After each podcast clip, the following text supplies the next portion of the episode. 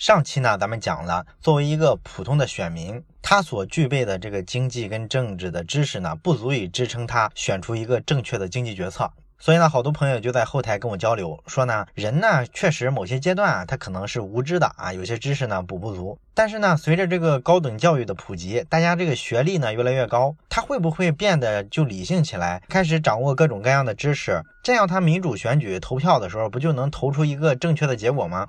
那么《理性选民的神话》这本书里呢，对这个问题其实有一个比较经典的解答。他说呢，其实呢越理性啊，越就不会去参与。啊，为什么呢？因为你想啊，这个大学教育呢越来越普及了，人的知识面也越来越宽了，那么这就让他呢变成一个比较理性的人，他可能呢会权衡利弊，他在决定要不要干一件事儿的时候啊，他可能会去计算一下这个成本收益之比。那么他一算，他就不会参与政治了。为啥呢？因为你想，首先来说，一个复杂的经济政策，尤其是涉及到对外贸易的这一部分，它其实是非常复杂的。一个普通人啊，没有这种背景知识的情况下，他要弄懂这个复杂的政策可能带来的一些影响，他需要要具备什么经济的、法律的、国际政治的等等等等各种各样的知识。所以说，他要完全弄懂这些东西呢，需要花挺多的精力和时间，这就是个成本比较高的事儿，是吧？那么咱们再看看这个事儿的收益多少呢？啊，如果他是一个理性的人，他就会意识到，我其实在这件事上收益是微乎其微的。为啥呢？因为很简单，你就一张选票嘛。那么全国选举的时候，可能是几千万甚至上亿张选票，我这一票啊，其实左右结果的可能性是微乎其微的。这是一个现实情况，对不对？这就意味着呢，他花好多好多精力啊，去弄懂这个政策，然后呢，投下这个神圣的一票，这事儿的收益是极低的。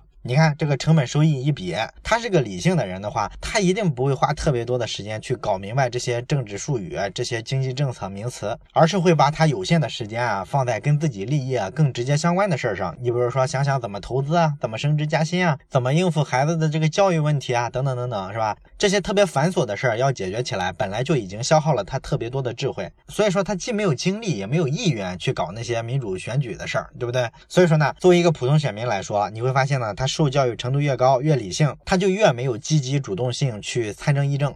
那你说要这么讲的话，是不是民主就完了呢？这不就是个死穴了吗？哎，这个支持民主的人呢，还提出了一种理论来为这个民主呢做最后的辩护。这个理论呢叫做聚合的奇迹。其实就有点像咱们上期讲的，好多人去猜一头牛的体重，可能每个人猜的都不准，但是一平均就比较接近那头牛真实的体重了。这个理论大概也是这样，就是说呢，大家都不关心政治，凑在一块儿，他居然能选出正确的政策。哎，你说这事儿是怎么实现的呢？这也是咱们上期末尾啊留的那个小问题的一个解答。那你说这背后有个什么道理呢？凭什么说这些人都不懂这个政策，最后居然能选出一个对的政策呢？啊，这个理论是这么解释的。他说呢，你假如说一种非常极端的情况，就是百分之九十九的选民对这个政策啊都是无知的，只有百分之一的精英认真研究了这个政策，他是这方面的专家，他们能投出对大家都好的一个政策。假如是这种极端的情况下，最终呢投出来的政策啊也是比较科学的。为什么呢？因为这百分之九十九的选民啊，他既然说对这个政策是完全无知的，那么这些人里啊，投支持的跟投反对的，只要这个基数够大，他一定会出现五十五十的一个对等的结果。也就是说呢，一半人支持，一半人不支持，那一半一半的这种情况，就导致呢这个选举啊，实际上是形成僵局了。那僵局了之后呢，最后那百分之一的人就非常关键，而这百分之一的人呢，他们是懂这个政策的，他们知道哪个政策对大家都好，所以说呢，他们这些水平高的精英其实是左右这个政策的最核心的因素。所以说呢，民主其实还是有效的，还是能选出正确的决策的。哎，这个理论呢就叫聚合的奇迹，大概是这个意思。那么咱们这一期呢，就聊一下这个聚合的奇迹到底存在不存在？大众层面呢，对相关的一些政策呀、经济概念啊，根本就是无知的。他能不能选出优秀的政策呢？那么理性选民的作者布莱恩·卡普兰呢，他的看法是啊，这个理论啊太理想化了，根本就不可能实现。因为如果要出现说大家随机投票，一半支持一半不支持，然后最终这个结果啊就相互抵消了，起决定作用的是那百分之一。如果出现这种情况，其实要有一个前提，什么前提呢？就是所有人啊对于这个政策的无知的程度应该是一致的，就是说呢，大家都普遍的对这个政策一无所知。在一无所知的情况下，才会出现百分之五十支持，百分之五十反对。只要说不是这种特别平均的无知，而是呢普通人对某些政策有一些系统性的偏见，比如说大部分人啊明明不知道这个政策什么意思，但是大家凭直觉就感觉呢这个政策啊应该是这样是对的，那样是错的。如果是出现这种情况，那么这些对政策无知的人啊，他的这个选票啊就没法相互抵消了，而是出现一个系统性的偏差。那么经济学家对这种系统性的偏差呢研究了好多年，大致归类起来呢，这些系统性的偏差可以归类成四类。哪四类呢？一类叫做反市场偏见，第二类叫做排外偏见，第三一类呢叫做就业偏见，第四类叫做悲观主义偏见。那么咱们今天呢就整体上讲一下这四种不同的系统性的偏见，看一下主流的经济学家他们的观念跟普通人的观念在这四个方面究竟有哪些不一样的地方。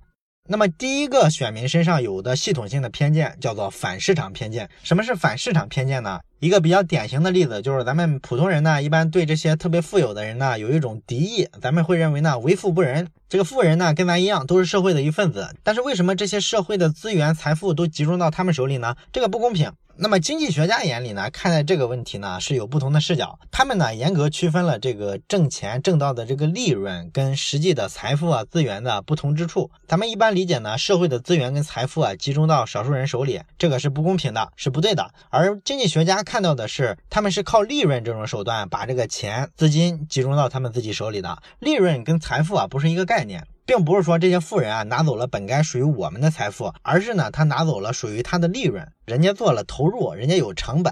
你像富人变富，通常是通过一些产业上的投资成功啊，建一个厂啊，生产一些产品啊，然后变富的，对不对？那么这个过程中呢，人家首先真金白银的投，投资就有很大的风险，有可能投资失败嘛。然后呢，他投资建厂、招工人啊、日常的管理啊，包括后续啊，做出产品来之后啊，去运营、去营销，这些所有的东西都有风险，都有成本。所以说，人家跟你啊，在利润分配上分配的不一样，人家能拿走利润的大头，你只能去富人的工厂里打工，拿一个固定的薪酬。这个东西是一个标准的市场经济，人家付出的成本、冒的风险都比你大，所以他应该拿大头。这是一些普通人跟经济学家在看待富人的一个不同的视角。然后呢，还有一类的这个市场偏见呢，比较典型的就是这个中间商。咱们都讨厌中间商，对不对？很多人呢就认为这个中间商啊就是个赚差价的，实际上是社会的蛀虫，是寄生虫。他们干的事儿无非就是一二道贩子的活儿，是不是？把这个商品买过来，然后加一个价格，再原封不动的把这个商品卖给我们，凭什么呀？之前呢，咱们也举过这个房屋中介的例子，对吧？你要租房子的时候呢，你要去找这个房屋中介，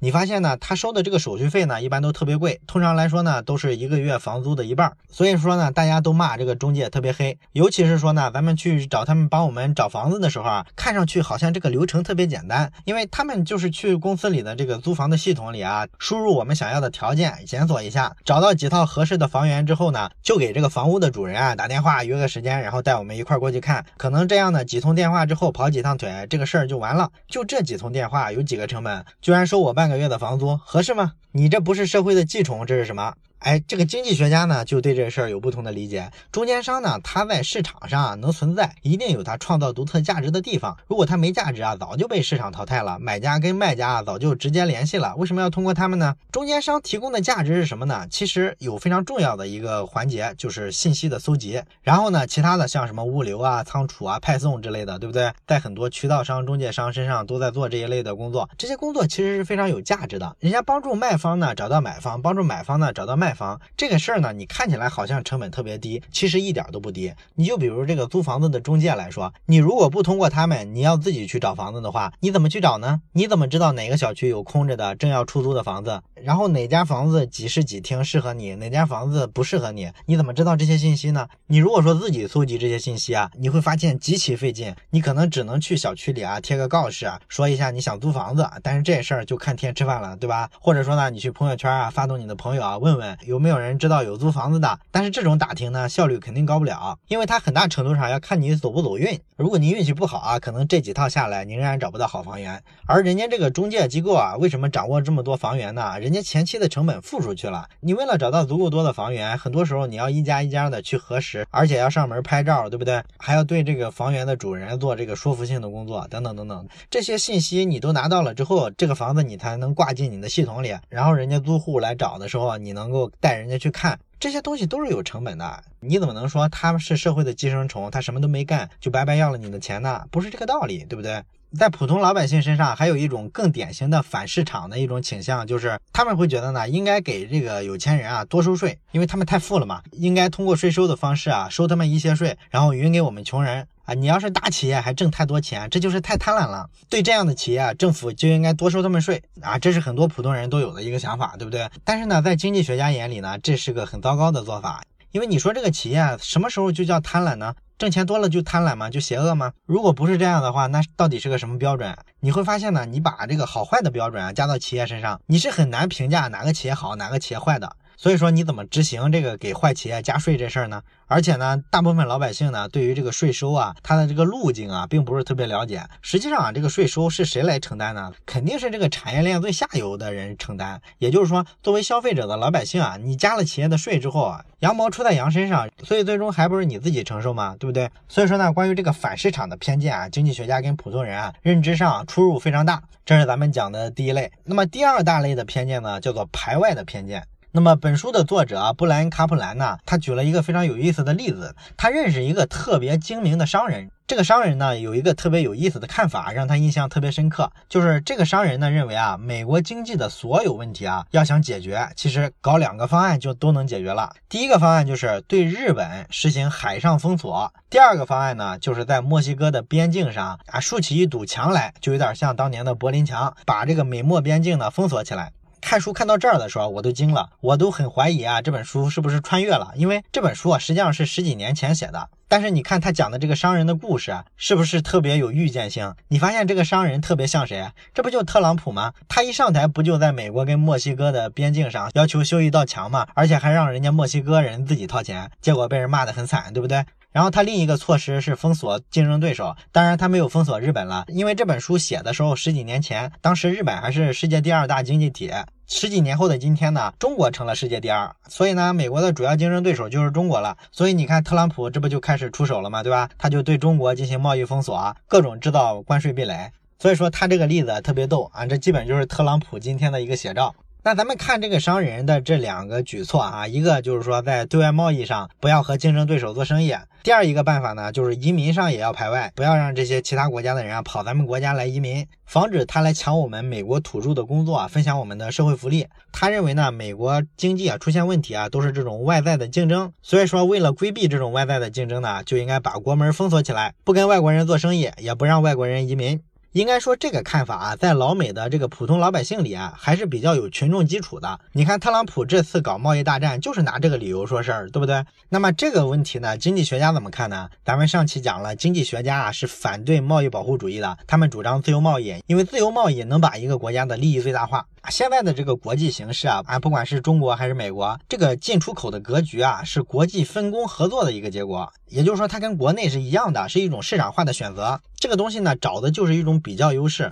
咱们在国内市场上，比如说你要在网上开店卖东西的时候，你会自己组建这个物流团队，让他把快递运给消费者吗？你肯定不会，对不对？你肯定找这些第三方的物流公司啊。为什么要这样干呢？因为人家成本低嘛，人家专业嘛，人家有规模优势，人家能保证呢一个快递啊跑大半个中国也就个十块八块的成本，但是你就不行，你成本可能比人家高十倍二十倍。所以你最好的选择呢，不是说自己亲自来干快递，而是发挥你的比较优势，把你的主要精力啊用在卖东西上，然后花钱让别人帮你把快递啊完成了，这就叫比较优势，对不对？在国际市场上也是一样，你美国人啊同样一笔钱是投到这个波音公司上让他去造飞机啊，还是投到这个。肥皂厂里让他去生产肥皂，毫无疑问，你把这个钱啊投到波音公司身上，这个利益最大化。因为波音公司美国技术先进啊，它领先中国比较多啊，中国要大量进口它的飞机啊。你要是生产肥皂，不好意思啊，中国的肥皂一定比你物美价廉，你完全没有必要这么干。所以像特朗普讲的，把中国商品啊进入美国，大幅的提高关税，尽量的把它挡在这个国门之外，然后让美国的企业呢自己去生产，自己去制造啊，这样呢能提供就业啊，这是一个很好听的故事了。可是我相信连他都不会信这事儿。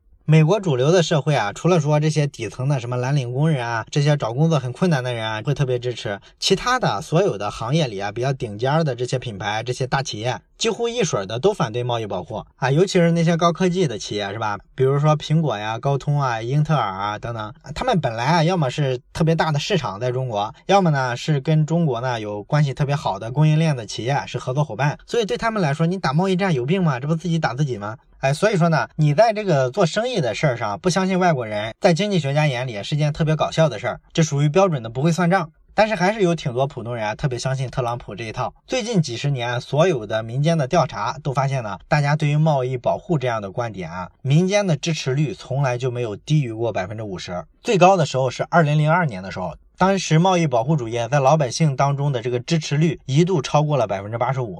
大家喊的理由就是今天特朗普讲的，就是说保护美国人的就业机会。所以说民众的这种偏见是非常系统性的，它不是一个人两个人的事儿。这是咱们说的自由贸易的部分。那么移民的部分呢？是不是说国外的好多人移民跑到美国来之后，就会把美国本土人的这个工作机会抢走了，然后还抢走了他们的社会福利，压低了他们的工资，是这样吗？那么经济学家完全不同意这个看法。在经济学家眼里呢，只要给一个市场新增一个能够自给自足的劳动力，这绝对是一件稳赚不赔的事儿。也就是说呢，这些移民啊，只要他正常的来到美国市场，正常的挣工资出力，他就不可能给这个市场带来的是一个负面的东西。那美国老百姓呢，想的是，我们就这些工作机会，这个好多移民跑来了，他们要的工资比我们低，这样我们的工作就被他们抢走了。这是一个非常想当然的想法，因为这个就业的机会啊，它不是说是一个固定的蛋糕，然后呢，你多割一块我就少了，它不是一个零和游戏。这个就业市场它是一个动态的，它是可以膨胀的。新加入一个劳动力之后啊，它就相当于一些新的资源投入，可能会给这个市场带来很多正面的反馈。很简单的一个道理，这个企业啊本来是特别缺人的，突然有很多廉价的劳动力啊移民到美国来之后，他们就雇佣了这些劳动力，于是呢这个生产规模扩大了，利润也扩大了，然后他可能进一步的去投资新的生产线，继续扩大生产规模，所以有可能产生更多的用工的需求，这就是一个劳动力市场扩大的过程，而不是美国人理解的他来了我就丢了工作，不是这样的。那么从社会福利来讲，这些人是不是抢走了美国人的社会福利呢？这个肯定也没有道理，是不是？咱们知道美国的移民啊，其实门槛还是挺高的啊，能通过各种移民的限制的人，一般来说到了美国社会啊，都是有些一技之长的，还不至于说坐吃山空啊啊，他只要是这种状况，他正常的工作，然后他就会正常的纳税，然后人家也在美国消费，为这个美国的消费市场呢贡献一份力量。所以说，人家享受这个福利啊，是因为人家跟你一样也交了税，也消费了，人家并不是纯粹的寄生虫，人家对这个社会的正面的贡献是非常大的。他在这个社会福利上分一杯羹是没什么问题的。你算笔账，你发现美国人啊其实是有的赚的。所以说在移民这个问题上呢，经济学家也是非常反对这些普通人排外的。但是咱们知道啊，这种排外貌似是非常难解决的。不管是哪个国家，只要这个外来劳动力多了，本土的人啊一定会不爽。这个偏见确实是由来已久了。那么普通选民身上有的第三个系统性的偏见就叫做就业偏见。这个就业偏见呢，主要指的是什么呢？其实就是一个词儿，叫做卢德主义。卢呢，就是卢森堡的卢；德呢，就是德国的德。什么叫卢德主义呢？简单的理解啊，就有点像咱们历史书上学过的，当年印度的甘地不是发起过一个非暴力不合作运动吗？那个非暴力不合作运动的一个主要做法呢，就是我们这个印度的老百姓啊，不参与机器化大生产，我们拒绝这些技术，穿回我们印度啊那个土布的衣服，哎，我们拒绝这种现代技术。啊，这个卢德主义呢，也有点类似的意思。简单的说吧，就是说技术进步了之后啊，你不是要淘汰一些产业吗？一定会造成一些原有产业的工人下岗，所以这时候就出现了卢德分子。这些卢德分子呢，主要的一个行为上的表现就是抵制新技术，对创新啊，对技术进步啊特别恐惧，这事儿会造成大面积失业嘛。那经济学家的看法呢，可能要更宏观一些，因为他们会相信啊，一项技术革命、技术进步突然出现之后，一定会带来一个产业的大变革，出现一个新的产业，这又会创造无数新的工作岗位。所以说呢，你没必要抱残守缺啊，为了一个工作岗位还不让人技术进步了，这没道理啊，对不对？对整个社会来说呢，经济学家认为呢，技术进步是利大于弊的。这个比较典型的例子就是出现在农业身上，对吧？你比如拿美国来说吧，美国大概九十五个农村人才能养活城市里的一百个人。那么到一九零零年的时候呢，只要四十个农村的人就能养活一百个城市里的人了。那么到今天呢，美国大概三个农村里的人就能养活一百个美国人。这个背后呢，就是靠的是大规模的机械化的作业，这个呢效率是极高的。它当然会导致大量的农民失业了，因为今天只要百分之三的农民就能养活全部的美国人嘛。啊，所以说它一定会造成农民的失业，但是问题是农民干不了农业了，他不就空闲了吗？空闲了，这些劳动力也没闲着呀，他们很快就进了城市，推动了美国的整个社会的城市化的进程啊，最终不就带来了美国城市群的蓬勃发展吗？这不就是一个现代社会的进步过程吗？你需要说为了保住农民的饭碗去抵制机械化作业吗？没有道理嘛，对不对？我之前也讲过，在美国的特斯拉这个公司的门口呢，经常会出现美国的很多蓝领的工人，天天在人家公司门前啊抗议示威。原因呢，就是因为人家特斯拉啊是用机器人啊生产这个电动车的啊，这事儿在咱们中国人看来特逗，对吧？人家企业有自己的选择，人家用机器人成本更低啊，还不会被你们这些工会整天要挟，要求提工资，要求不加班，是吧？这个成本人家会算啊，人家用机器人成本低，为什么不能用？会有这么愚蠢的人，对不对？咱们都觉得这事儿啼笑皆非，可是呢，老美这个地方它就是这样，什么事儿呢，它都能上升到这个人权的角度去进行这个攻击，所以说也是一座奇葩。最后一种系统性偏见呢，叫做悲观主义的偏见啊，这个悲观主义是指的一种情绪了。美国人呢有很多悲观主义情绪，你比如说美国当年啊这个青少年吸毒啊特别泛滥的时候，大伙儿就特别不乐观，觉得这个毒品啊很快会让美国整个下一代全部垮掉。最后你发现这个毒品问题啊，在严重了一阵之后啊，又开始收敛了，也没有说让一代人全垮掉的程度，是吧？所以说呢，美国老百姓啊就是严重的悲观主义情绪啊，高估了这种风险。经济学家在当年的时候就说不会了，怎么会有这种状况呢？但实际上这个悲观主义的情绪呢，你不用说美国了，中国人比美国人可能更典型。你看咱们大部分中国人啊，其实对中国目前的这个科学发展水平啊，这个认知基本上停留在十几年前。咱们就觉得呢，中国制造厉害吧，厉害，但是呢，基本上就是仿冒，或者说做一些没有什么技术含量的事儿，生产个肥皂啊、毛巾啊、玩具啊，把这些东西出口到美国，靠这个东西成为世界工厂。这些东西呢，反映你制造业啊水平还不错，可是呢，你这个尖端部分不行啊。咱们那些精密的仪器，什么大型的机械，不都得进口德国的、进口美国的？咱们经济体量大呢，靠的是人口多，硬科学技术的地方啊，实在是不行啊。你看中国的高校，各大教授呢，就是骗个经费，心思根本不在搞科研上。你跟美国呀、欧盟啊、日本啊差太远了，对不对？咱们都有这种印象。可是这个印象呢，基本上就是十几年前的一个状况。今天的中国的科学水平啊，真不是这样啊。咱们就举几个简单的指标吧。你比如说，在全世界的这个自然科学领域啊，还有有两个最牛的期刊，发论文难度最高，一个呢叫做《自然》杂志，一个呢叫做《科学》杂志。这两个杂志呢，前几年的时候呢，他们就搞了一个指数，他们想评判一下各国的这个科研实力嘛。这个指数是怎么编的呢？就是他们选了全球啊最厉害的六十八种一流的学术期刊，然后把这个学术期刊上的这个论文啊发表的这个数量啊、科研单位啊都给它统计一下。因为每种期刊的这个重要性啊是不太一样的嘛，所以给它加上一个权重的系数，最后呢加权平均算出一个分数来。然后这个指数呢，就能反映各个国家它过去一年啊这个科研实力的一个水平。那么从这个顶级期刊的论文研究上，你能发现什么问题呢？中国的这个指数上这个排名是世界第二啊，我们距离美国仍然是有非常远的距离的。但是呢，我们已经大幅的领先了，像德国呀、日本啊这些国家。而且呢，虽然我们跟美国的差距仍然很大，但是我们追赶美国的步伐是超级快的。咱们看一下这个指数的一个动态的变化。这个美国啊、日本啊、欧盟的这些国家啊，他们这个发论文的情况啊，从这个指数上看，每年啊是稳中有降，也就是说呢，它是没有进步的。而中国的这个指数呢，每年百分之十几到百分之二十几的速度啊，迅速的往前赶。所以这就导致呢，咱们拉开什么德国啊、日本啊越来越多，然后距离美国的差距越来越小啊，这个非常恐怖。这个论文的数量呢，就直接反映了咱们这个原创的科研研发能力，对不对？所以说咱们在科学技术上其实并没有说，哎，别的国家一头，咱们是对得起咱们世界第二大经济体的这个地位的。你再比如说这个国防实力，咱们经常看军事新闻的话就知道，咱们国家每年下水的军舰数量大概是十几二十艘。这是个什么速度呢？各国媒体啊都觉得哇，中国造军舰怎么跟下饺子似的？哪有这样造的，对不对？咱们横向比一下，就是十几年前啊，咱们中国当时造军舰大概平均一年不到一艘。啊，好多外国媒体呢就说咱们现在是世界第二大军事大国。当然了，咱们官方主流一般不承认啊。啊，说这个外媒啊是在夸大中国的军事实力，故意制造这个中国威胁论，这个咱们就不知道了。总之来说吧，这个大型的舰艇啊啊，大型的航空母舰啊，这个东西啊，它为什么重要呢？不是说咱们就好打仗。关键是这些东西的背后啊，实际上是人类高科技的一个总的集成啊！你看发这个什么天宫一，或者说中国现在正在制造的这个第三艘航母啊，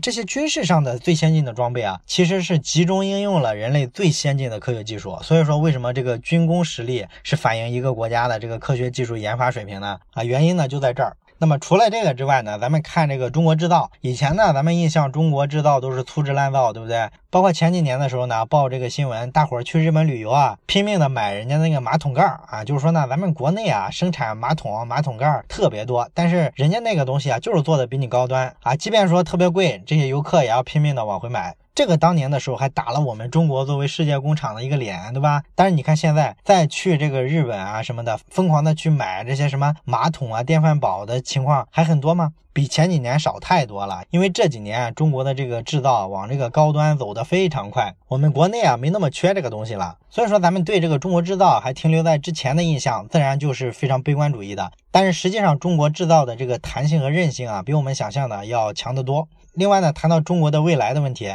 如果你经常看财经媒体啊，你就会发现自己可能非常的悲观，觉得中国未来完了啊，中国现在问题太多了，什么地方债的问题啊，啊产业结构转型的问题啊，产能过剩政的问题啊，社会福利不健全的问题啊，等等等等，你觉得中国是没有未来的？但实际上呢，你看一下国际上这些比较权威的机构的预测，比如说国际货币基金组织啊，或者说世界银行，他们经常发各种国家的这个竞争力的报告。你看他们预测中国的这个 GDP 什么时候超越美国的这个时间点，你就会发现，其实人家国际上对中国是非常乐观的，比咱们本国人乐观多了。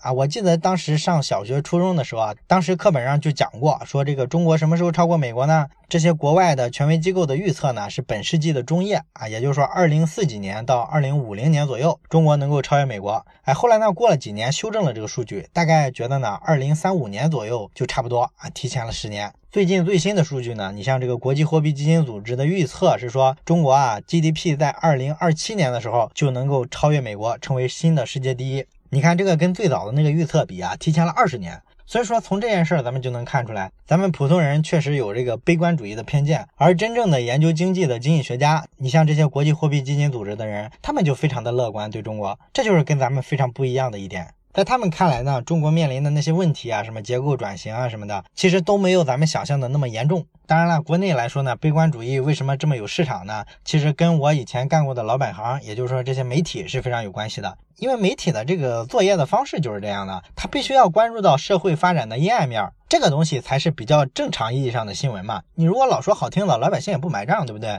所以说呢，一定要经常的去采访一些对中国比较悲观的专家，这样呢，给我们好多普通的老百姓就造成印象，以为呢这个主流的经济学圈子啊都是对中国未来是一个悲观主义的论调啊，于是呢，大伙儿各种担心，各种忧虑。